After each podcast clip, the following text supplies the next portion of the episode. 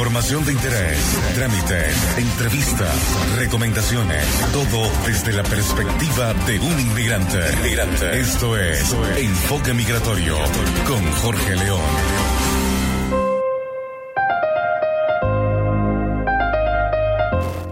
Muy buenos días a todos en este 13 de mayo de 2018. Les habla Jorge León y quiero darles una cordial bienvenida a Enfoque Migratorio, un espacio para compartir experiencias desde el punto de vista de un inmigrante en Chile. Hoy voy a estar conversando nuevamente con Soledad Torres. Ella es abogada, tiene más de 20 años de experiencia en temas migratorios y está al frente de Legal Global, un bufete de abogados especializado en este tipo de casos. Los voy a estar acompañando en vivo todos los domingos a las 11 de la mañana, hora de Chile, que por cierto cambió, por Radio Chévere, la radio con sello venezolano. Lo hago bajo la dirección general de Pablo Colmenares y la producción general de Mariel C. López. En los controles está Jadranska Zulentich. Este programa llega a ustedes gracias al apoyo de RTM, tu cuenta de dólares en la nube, la forma más rápida, económica y conveniente de mover tu dinero. Y gracias a Inmobiliaria Imagina, conceptos innovadores en proyectos habitacionales con los mejores precios del mercado.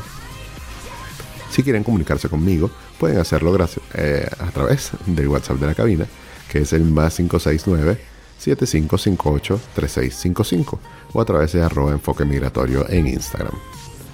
En la actualización de la semana, bueno, les tengo que hoy es el Día de las Madres. Se celebra en Venezuela, se celebra en Chile y bueno, en muchos países de Latinoamérica también.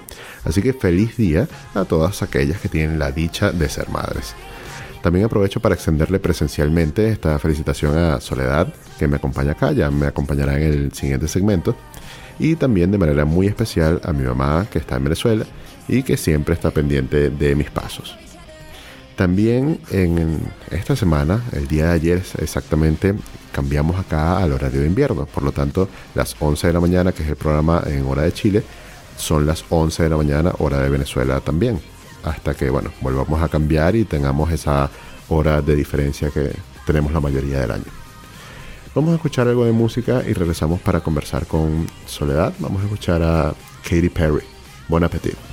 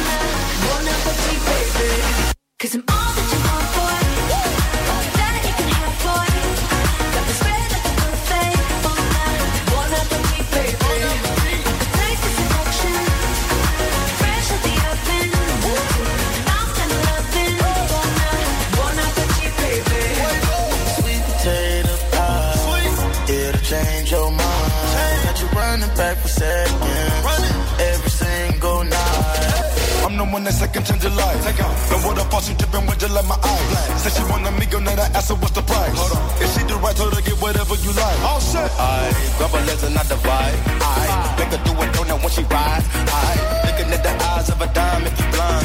In her spine, not a muscle diamond, chase the con. Sweet tooth, sweet, no tooth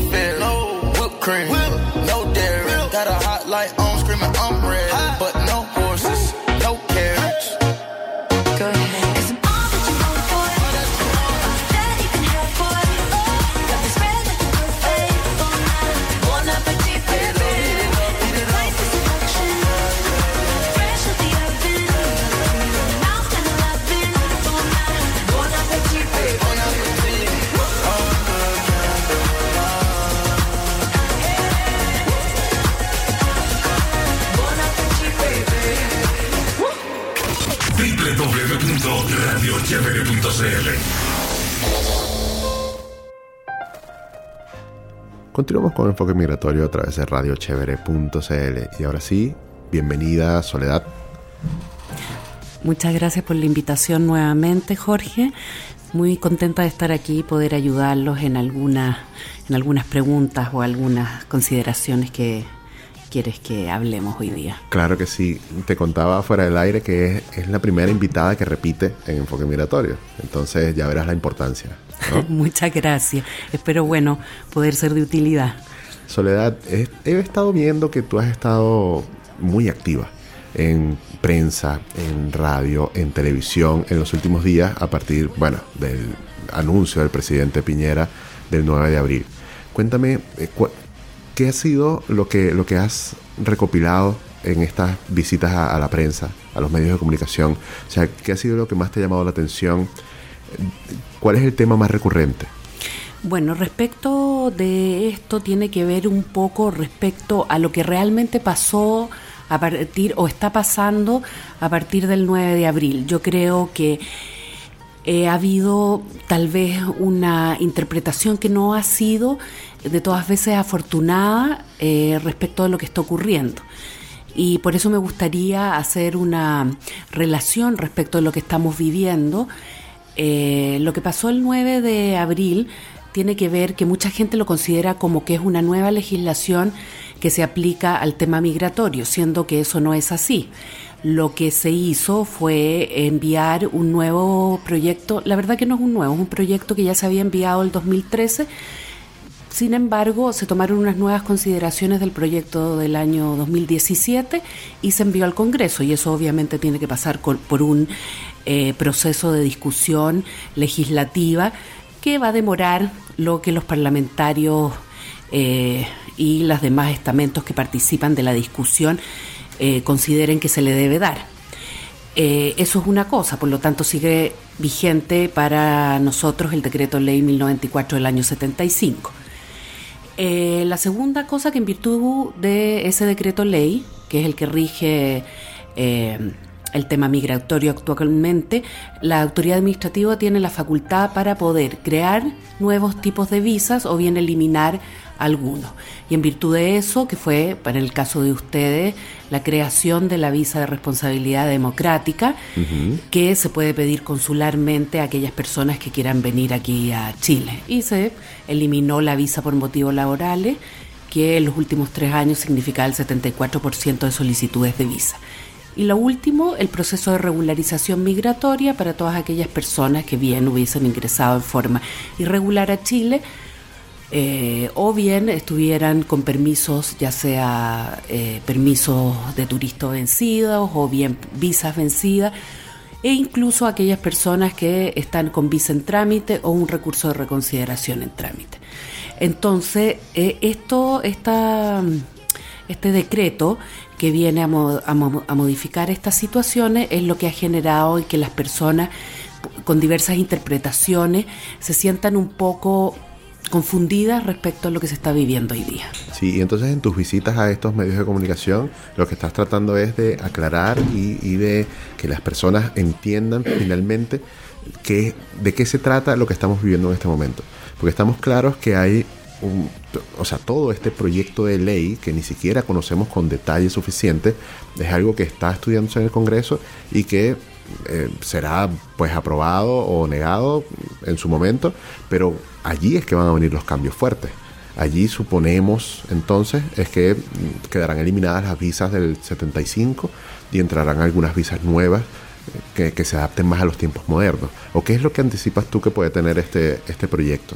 La verdad que lo que yo he tenido acceso a la lectura del proyecto, yo creo que sí, hay un tema respecto de las visas, eh, del otorgamiento de visas, eh, que se adecuen más a los tiempos modernos, pero sí yo creo que la modificación más importante respecto a este nuevo proyecto que se está discutiendo en el Congreso tiene que ver con otorgarle institucionalidad real y moderna al Estado para que pueda gestionar los flujos migratorios de las personas que, quieren venir a residir a Chile.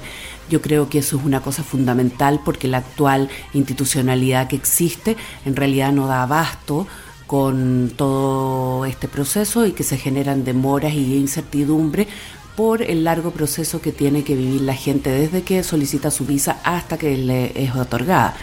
Entonces, yo creo que va, eh, tenemos que esperar eh, para ver eh, cómo se va a dar y se va a desarrollar este, este proceso, porque muchas de las cosas que se proponen, también está un registro nacional de migrantes, que me parece una cosa positiva.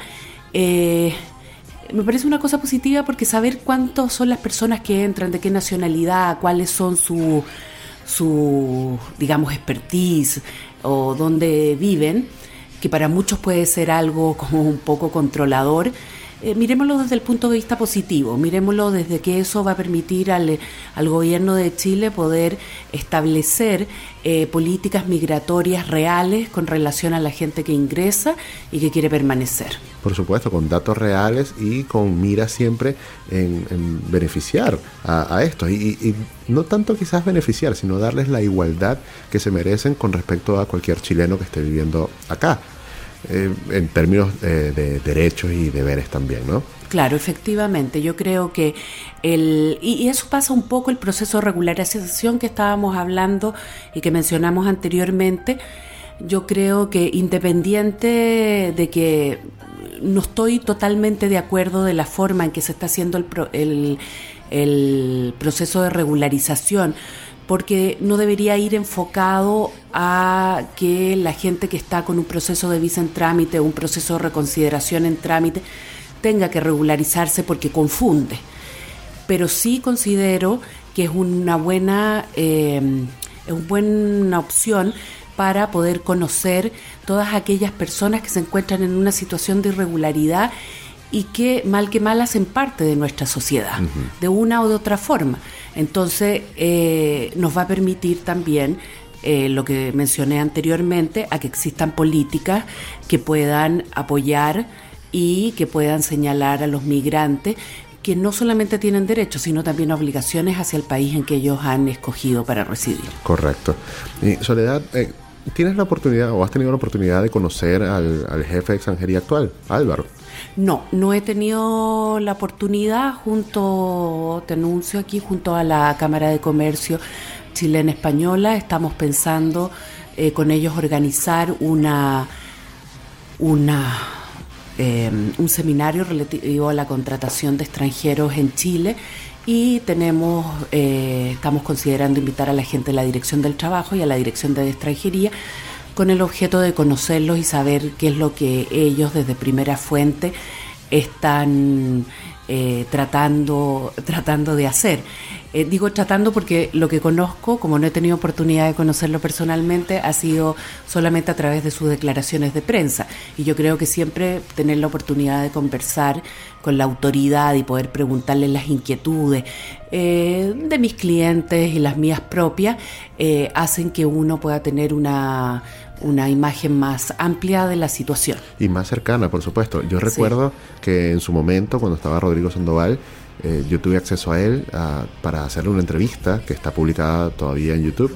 Y luego, antes de su partida para España, Rodrigo Sandoval estuvo acá en, Enfoque Migratorio. Y eh, recuerdo que era una persona cercana, muy dispuesta siempre a responder dispuesta siempre a aclarar y hablar muy sinceramente. Ahora, con este nuevo jefe de extranjería, con Álvaro, claro, tiene muy poco tiempo en el cargo, yo supongo que está hasta, hasta arriba en entrevistas y, cosas más formales, pero sí sería bueno que se abriera a todas estas comunidades que nos hemos organizado. Por ejemplo, de la comunidad de venezolanos acá en, Chile, estamos bien organizados. Tenemos medios de comunicación como Radio Chévere, por ejemplo, en el que estamos. Tenemos El Vino Tinto, que es un, periódico. Tenemos varias iniciativas por redes sociales. Está mi página web. Y, sería excelente poder contar con, con información directamente del Departamento de Extranjería e Inmigración como cuando estaba Rodrigo al, mando. Sí, yo particularmente respecto eh, de él, yo creo, me parece que por los, los antecedentes que yo tengo, tanto eh, por personas que son cercanas a él y por eh, las diferentes entrevistas que he leído en prensa, él me parece que es una persona cercana y que quiere trabajar efectivamente por los flujos, que los flujos migratorios sean regulados, que los procesos migratorios tengan un debido acompañamiento. Sin embargo, eh, como tú bien dijiste, yo creo que él asumió el cargo y se vio enfrentado ante una situación en la cual eh, se requiere de una asistencia, digamos, completa al desarrollo de su cargo.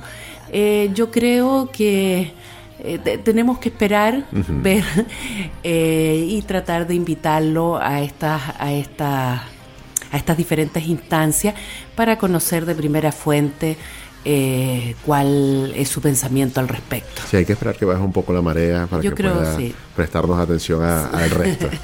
sí, sí, así es. Eh, Soledad, sabes que hace casi ya un mes, o un poquito más de un mes en realidad, eh, se mm, anunció este, estos cambios, estas medidas de, de acción inmediata por parte del presidente Piñera. En este mes, ¿qué has visto tú? ¿Qué ha cambiado? ¿Qué ¿Qué se ha hecho? Por ejemplo, llegó el día de la visa de responsabilidad democrática, se empezó a tramitar por Venezuela, llegó el día que inició el proceso de regularización y todas estas cosas han pasado apenas en un mes. Fue algo muy violento, muy rápido y que ya tiene sus, primeras, sus primeros resultados. ¿Qué, opinas tú de, de todo lo que ha pasado en este mes?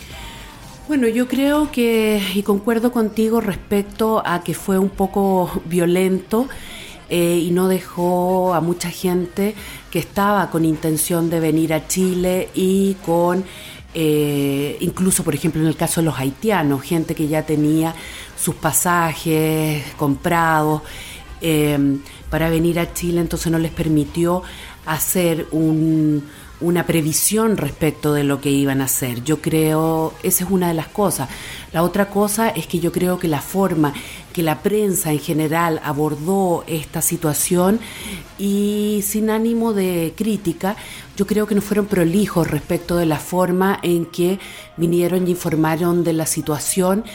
Eh, generando en algunas personas y en algunas comunidades una cierta situación de... Mm, de zozobra. Claro, de zozobra, de decir qué vamos a hacer, nos van a, no, no sé, nos van a echar, no nos vamos a poder ir, eh, etcétera. O sea, yo creo que eh, en ese caso la prensa debió haber sido mucho más acuciosa y haber tratado de ver realmente cuáles eran los alcances de esta modificación de carácter administrativa.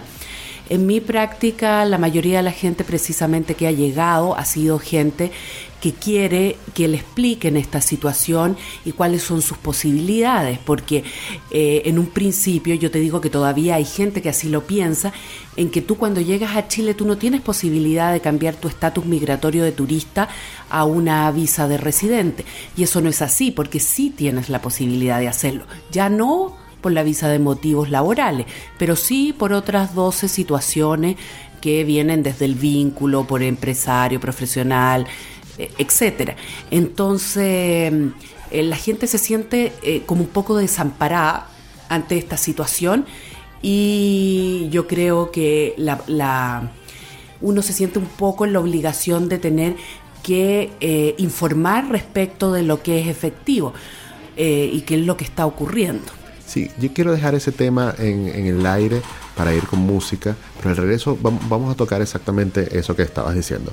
Vamos a escuchar a, a The Weeknd con Can't Feel My Face.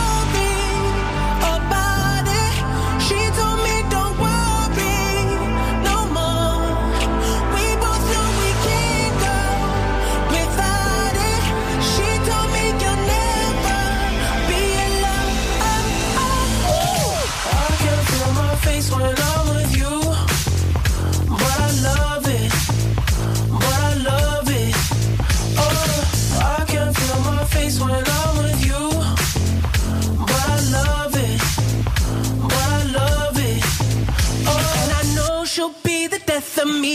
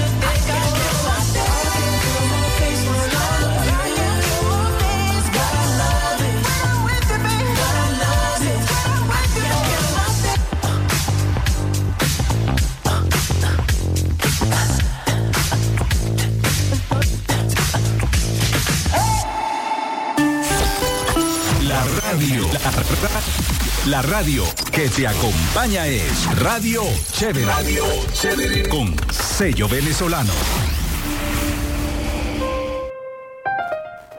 Continuamos con Enfoque Migratorio a través de radiochevere.cl. ¿Y quieres enviar remesas a Venezuela o a cualquier parte del mundo de una manera confiable y segura? Con RTM puedes hacerlo. RTM es tu cuenta de dólares en la nube, la forma más rápida, económica y conveniente de mover tu dinero. Allí podrás transferir fondos de tus monederos electrónicos y cuentas bancarias locales. Deposita, ahorra, envía y retira. Es así de simple. Regístrate en rtm.io. RTM, tu dinero libre. En las notas del programa, en el formato podcast, te estoy dejando un enlace para que puedas ganar un dólar en tu primera transacción. Continuamos entonces con Soledad. Estamos conversando sobre un tema muy importante que es la, desinformación que ha habido por parte de extranjería sobre este tema. Yo creo que los esfuerzos de extranjería pueden haber sido muchos más en, en, relación a enviar una información clara desde el principio. Te voy a mencionar un par de ejemplos. El primero es que con, con todo este tema de poder o no poder pasar de estatus de turista a residente, los primeros días después del anuncio, todo el mundo creía que no se podía, por la manera como había estado redactado el comunicado que, que el presidente leyó en, en- en cadena. Eh, de hecho, el, me- el medio Publimetro al principio había afirmado esto y entonces e- esa fue como que la primera referencia que hubo aparte de extranjería en donde todos, incluso yo, empezamos a pensar que de verdad no se podía pasar de turista a, residente. Y luego estaba... mm, Yo tenía en mente el caso de Publimetro y había otro caso también de, de desinformación. Lo, lo perdí en este momento, pero, pero ese caso de, de Publimetro fue, fue muy importante porque luego extranjería empieza a, responder por Twitter contradiciendo lo que había dicho Publimetro y, mira, se formó un- una matriz desinformativa en vez de una matriz informativa. Eh, bueno, lo otro que tenía en mente es que el- la visa de responsabilidad democrática que entraba en vigencia el 16 de abril, los requisitos y la logística fueron anunciados el 15 de abril en la noche, que fue un domingo. Un domingo a las 9 y media de la noche salió una imagen para las personas que ya estaban haciendo cola en el consulado de Venezuela para el lunes 16 de abril. Entonces, est- estos dos son hitos que, que de verdad no entiendo. Cómo unas decisiones tan importantes que van a afectar a tanta gente pueden tener eh, como maneras de comunicarse tan, tan deficientes. Sí, bueno, yo estoy de acuerdo contigo y incluso te cuento así a modo de anécdota. Cuando salió la, la publicación en Publimetro, me llamó mucho la atención la falta de acuciosidad del periodista, a tal punto que le escribí. Le escribí vía LinkedIn y le dije, eh, y tuve una, mantuve una conversación con él, y le dije, creo que eh, ustedes deberían haber tenido al menos una asistencia, porque Publimetro, seamos honestos, Publimetro es súper leído porque es un periódico eh, que se entrega gratuitamente, por ejemplo, toda la gente que va en el metro, toda la gente que está en las esquinas, Las pues, esquinas, en las claro. esquinas, en todo. Entonces, es un, es un medio que tiene mucha difusión.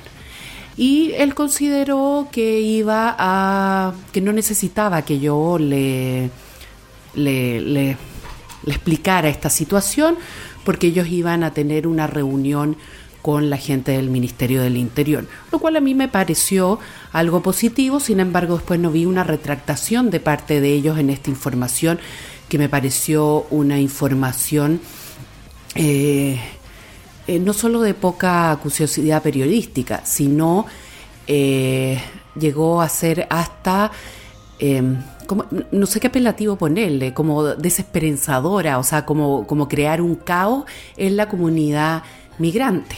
Claro. ¿Ya? De hecho, ellos después lo, lo- se retractaron, pero en la versión web, por supuesto, porque Ah. ya en la impresa, Sí. obviamente ya No, estaba. esa yo no la leí, por eso, por eso decía. Pero los días, no fue inmediatamente, No fue fueron los inmedi- días. Sí.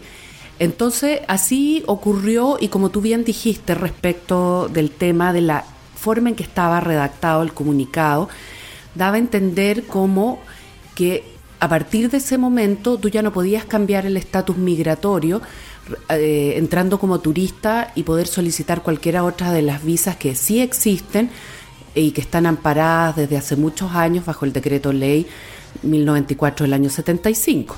Entonces, esa situación eh, me parece peligrosa, me parece peligrosa porque eh, eh, es no contabilizar a todas aquellas personas que han eh, y que quieren instalarse en Chile de una manera regular. Eh, genera desesperación porque yo creo que uno tiene que ser empática con la persona que ha decidido dejar su país.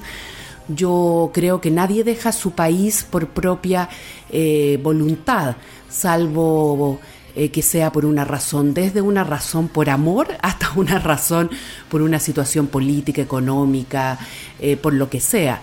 Eh, dejar su país, dejar su familia, dejar eh, incluso a sus hijos, a sus padres ya mayores, no es una cosa fácil. Entonces estas, estas noticias no, no ayudan a- a personas que ya se encuentran en una situación, a mi juicio, de vulnerabilidad. Sí, de hecho, personas que ya tenían sus boletos comprados que después no, no sabían qué hacer, no querían arriesgarse, perdieron más dinero cambiando sus boletos, posponiéndolos. Y, y, el resultado de esta desinformación lo vimos en estos números que, que publicaron, que en enero habían entrado 66 mil personas y, y, en abril, en abril 33 mil. Entonces, este cambio tuvo, tuvo una reacción inmediata, este anuncio, pero tuvo una reacción inmediata en, en que la gente no se viniera a hacer sus trámites migratorios. Claro, yo creo que sí, eso es una cifra que no podemos no podemos desmentir y además, eh, por ejemplo, ahí y en mi calidad digamos, de abogado privado y ciudadana de este país que no tiene nada que ver con el gobierno y que eh, hay muchas cosas que le celebro. En este caso, eh, creo que el presidente en su anuncio respecto específicamente de esta noticia no fue afortunado.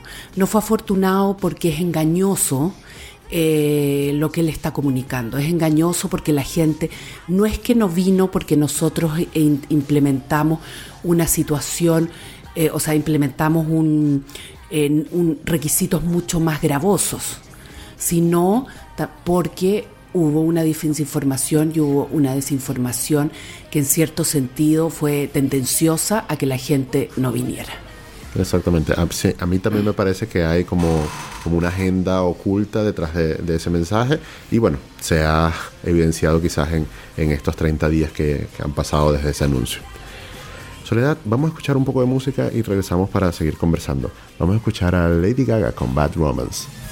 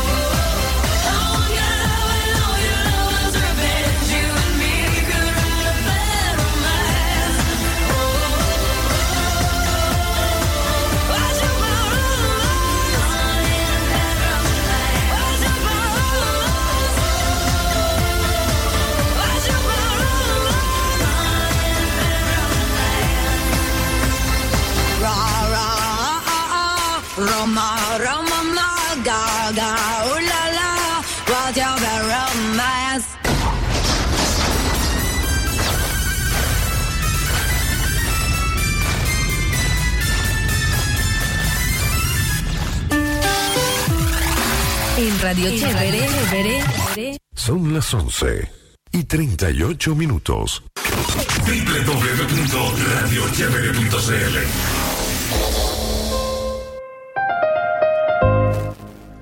Continuamos con Enfoque Migratorio a través de radiochevere.cl. Y si estás en busca de un departamento soñado para comprar, pero aún no lo encuentras, tenemos lo que necesitas. Te invitamos a conocer la nueva colección de proyectos 2018-2019 de Inmobiliaria Imagina Departamentos de 1, 2 y 3 dormitorios con increíbles terminaciones y espacios comunes. Entra en www.imagina.cl y revisa las comunas que más te acomoden. Seguimos conversando entonces con Soledad Torres, abogada, experta en migración. Soledad, tú en tu día a día tienes una empresa que se llama Legal Global y atiendes todo este tipo de casos. Entonces yo quisiera saber, me da curiosidad, cómo ha cambiado este flujo de personas o quizás el enfoque con el que ellos van a tu oficina o, solicitan tus servicios antes y después del 9 de abril. ¿Se puede hacer alguna diferencia? Sí, efectivamente se puede hacer una diferencia. Normalmente antes del 9 de abril, la mayoría de las personas que iba, bueno, van por muchas situaciones distintas, pero respecto a este tema de las visas, era para saber si ellos dentro de su proceso migratorio lo estaban haciendo bien, si los papeles que iban a presentar estaba, eran los adecuados, si, bueno, etcétera, si tenían una buena presentación. Eso, y después del 9 de abril cambió porque las personas están tratando también de saber cuál es la situación real, qué es lo que está pasando, si pueden solicitar la visa, o sea, cosas mucho más básicas con respecto al proceso migratorio. Eh, si yo entré como turista, eh, ¿qué visa puedo solicitar? Eh, si no tengo una oferta de trabajo, si no tengo un contrato de trabajo. bueno, existen posibilidades. Entonces ya es ver eh, con ellos cuál es la mejor visa que se les adecua a su, cada una de sus situaciones. Porque hay muchos de ellos que han venido incluso con dinero que pueden considerar mucha gente que es un dinero poquito, pero de todas maneras ellos quieren aportar con ese dinero eh, haciendo un pequeño emprendimiento, estableciendo una pequeña empresa y no saben si puede instalarse, si Chile pide mucho dinero para venir, poco dinero para venir.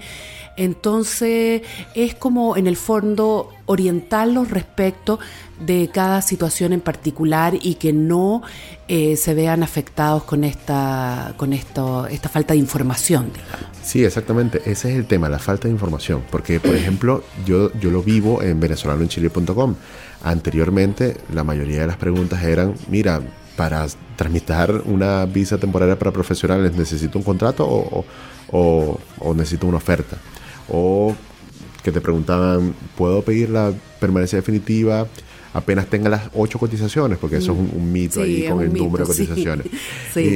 Y, ahora ya esas preguntas desaparecieron. Las preguntas son, llegué el 10 de abril, ¿qué puedo hacer? O llegué el 8 de abril, ¿qué puedo hacer? O sea, ese, ese día, el 9 de abril, ha marcado un antes y un después en todo lo que es el, el, lo que hablamos en el día a día sobre migración las personas que nos estamos dedicando a, tratar este tema. Y, me he tomado la tarea de, así como antes del 9 de abril se conseguía en venezolanoenchile.com toda la información sobre los tipos de visa que se podían tramitar, la permanencia, etcétera, me he tomado la tarea también de hablar sobre la visa de responsabilidad democrática, muy importante para nosotros los venezolanos y eh, aquí en Enfoque Migratorio también hemos tratado sobre eso. Entonces, nosotros estamos haciendo, y cuando digo nosotros me refiero, por ejemplo, a Maylin o a eh, Daniel o a Andrew, a todas las personas que, estamos como apoyando en este tema de la, migración, nos hemos dado la tarea de educar, de reeducar a las personas, porque casi que antes del 9 de abril todo ese trabajo siento que se perdió de alguna manera, porque ahora las cosas son diferentes y hay que empezar desde cero lo que ya llevábamos tiempo haciendo. Claro, yo más que empezar desde cero es venir y tomar conocimiento de que existen otras posibilidades para tú poder estar de forma regular aquí en Chile. Yo creo que antes eh, y con la instauración de la visa eh, por motivos laborales, la gente perdió un poco eh, la visión global de, de, ese tema porque era una visa muy fácil de obtener, seamos, seamos honestos Claro. al respecto. Y eso también generó, generó problemas, porque siempre cuando suceden estos cambios, así como yo te puedo decir que yo siento ya en el momento que estas medidas migratorias también están generando nuevas otras, otras situaciones que, eh, que se supone que trataron de arreglar.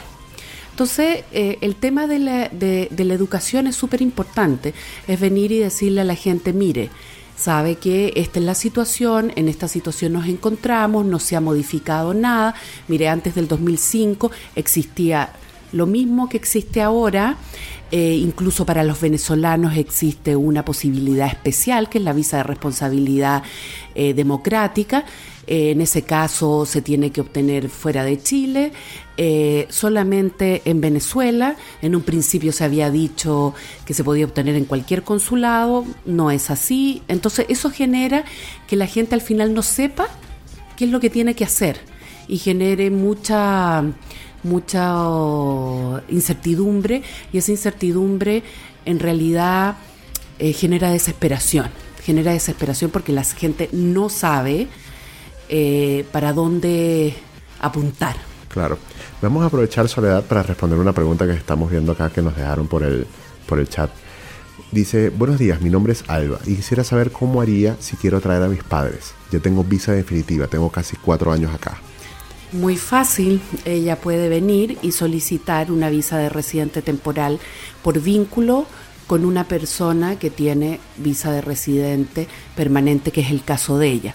Entonces ella lo que tiene que procurar es que cuando vengan sus padres eh, traigan sí eh, los certificados de nacimiento donde señala que ella es su hija, debidamente apostillado y bueno, supongo que ella es venezolana, no necesita sí. traducirlo, pero sí, en el caso de que vengan en otro idioma, necesita traducirlo y venir con las legalizaciones correspondientes. Y con eso ella puede optar a un, los padres de ella pueden optar a una visa de residente temporal por tener vínculo con una persona que tiene visa de residente permanente. Exactamente.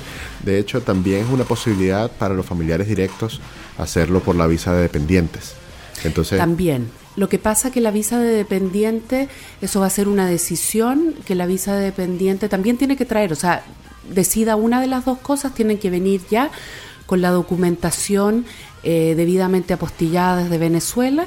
Y claro, eh, depende, porque hay mucha gente. Si es por visa dependiente, las personas que la obtengan no, no pueden trabajar acá. En cambio, si la piden con, como titulares, ellos sí pueden efectar- efectuar eh, algún tipo de labor. Perfecto. Sí, mira, he estado viendo mucho estos casos porque hay personas que ya llevan esa cantidad de tiempo acá y el, próximo paso natural es traerse a la familia. Por ejemplo, yo estoy en esa situación. Yo llevo un poco más de tres años acá y mi plan próximo, inmediato, eh, lo más probable es que sea para este año, es traer a mi papá y a mi mamá. Entonces, eh, estamos viendo muchos, muchos casos como estos. Ya los, los venezolanos que, que llegamos hace esa cantidad de tiempo, ya estamos, gracias a Dios, en un nivel bien afianzado y, y podemos eh, pensar en eso. Podemos darnos la posibilidad de pensar en eso. Sí, y es importante por eso en el determinar eh, que cuando tú dices con vínculo, no es que puedas traer a, a- a tu prima, hermana en tercer grado. El vínculo normalmente es un vínculo directo, se refiere a padres e hijos. Eh, y en algunos, eh, en algunos casos se pueden hacer excepciones, pero fundamentalmente es a padres y a hijos. Entonces, eso hay que tenerlo presente porque mucha gente me dice, quiero traer a mi tía. Bueno, podrá postular a esta visa por vínculo, pero las posibilidades van a ser mucho más limitadas y no creo que sea aceptado. Claro. Soledad, y otra cosa que yo estaba recibiendo, digamos, vamos a llamarlo denuncias, pero yo es que tampoco sea un organismo para que, que reciba denuncias, ¿me entiendes? Pero sí me envían Sí. comentarios. Personas que están diciendo que a partir del 9 de abril, con todo este cambio, esta- esta- estos anuncios, la- el Departamento de Extranjería está solicitando para la visa temporaria para profesionales el título revalidado. Y me han llegado personas como abogados, me han llegado eh, ingenieros, me han llegado administradores. Y eso no es algo que se pedía antes. Y de hecho tampoco se lo están pidiendo todo el mundo. Hay algunos analistas de, de extranjería que est- están haciendo esto. Están solicitando título de revalidado cuando eso no está nunca dentro de, la, de los requisitos. ¿Te han llegado este tipo de casos? Sí, me han llegado este tipo de casos precisamente porque hay personas que en extranjería y bueno, tal vez la gente no sabe cómo funciona, pero cuando llega una solicitud, esto pasa a un analista y el analista en base a una a, un, a, un- a criterios ya preestablecidos señala si tú cumples o no lo- con los requisitos. En ningún momento se ha señalado que tiene que ser revalidado, sino que venga legalizado. Eh, en el caso de Venezuela que existe, que forma parte del convenio de Haya, sería apostillado. En el caso de aquellos países que no existe el convenio de la Haya, con la debida legalización hecha por las autoridades y por los consulados de Chile afuera. Sí. ¿Y qué recurso entonces tiene esta persona para decir, mira, ¿por qué me estás pidiendo revalidado este título si en ninguna parte de los requisitos eso está? Bueno, eh, existen eh, recursos de carácter administrativo y recursos de carácter judicial. El primer recurso y el más conocido por todos es la famosa reconsideración, y que yo creo que ha sido también mal entendida por algunas de las personas a las cuales se le ha rechazado la visa, porque la reconsideración no se trata de venir y volver a mandar los mismos papeles, sino de ser bien claro y señalar algunas consideraciones o nuevos hechos que no se tom- no toma en consideración la autoridad administrativa para rechazarte la visa. Por lo tanto, en este caso, la reconsideración hay otros recursos, pero hablemos de, de- de este. La reconsideración sería, señor, dentro, señor extranjería, digamos, Claro. dentro de los requisitos que usted solicita para la visa profesional, usted solicita que el título haya sido debidamente apostillado o legalizado por las autoridades correspondientes, no revalidado porque eso supone otro tipo de acción eh, que es mucho más engorrosa, mucho, Mucho más, más largo y también mucho más cara. ¿Ya? Entonces, eh, ese tipo de cosas se producen y se producen porque eh, también la falta de... No, no, no la falta, eso es un error. Es la institucionalidad actualmente vigente no nos ayuda a que hayan de repente criterios uniformes eh, respecto a, a un caso, sino que más bien eh, el, el- el analista sigue un checklist que le da su propia interpretación y eso puede generar y genera en algunos tipos de visa eh, problemas.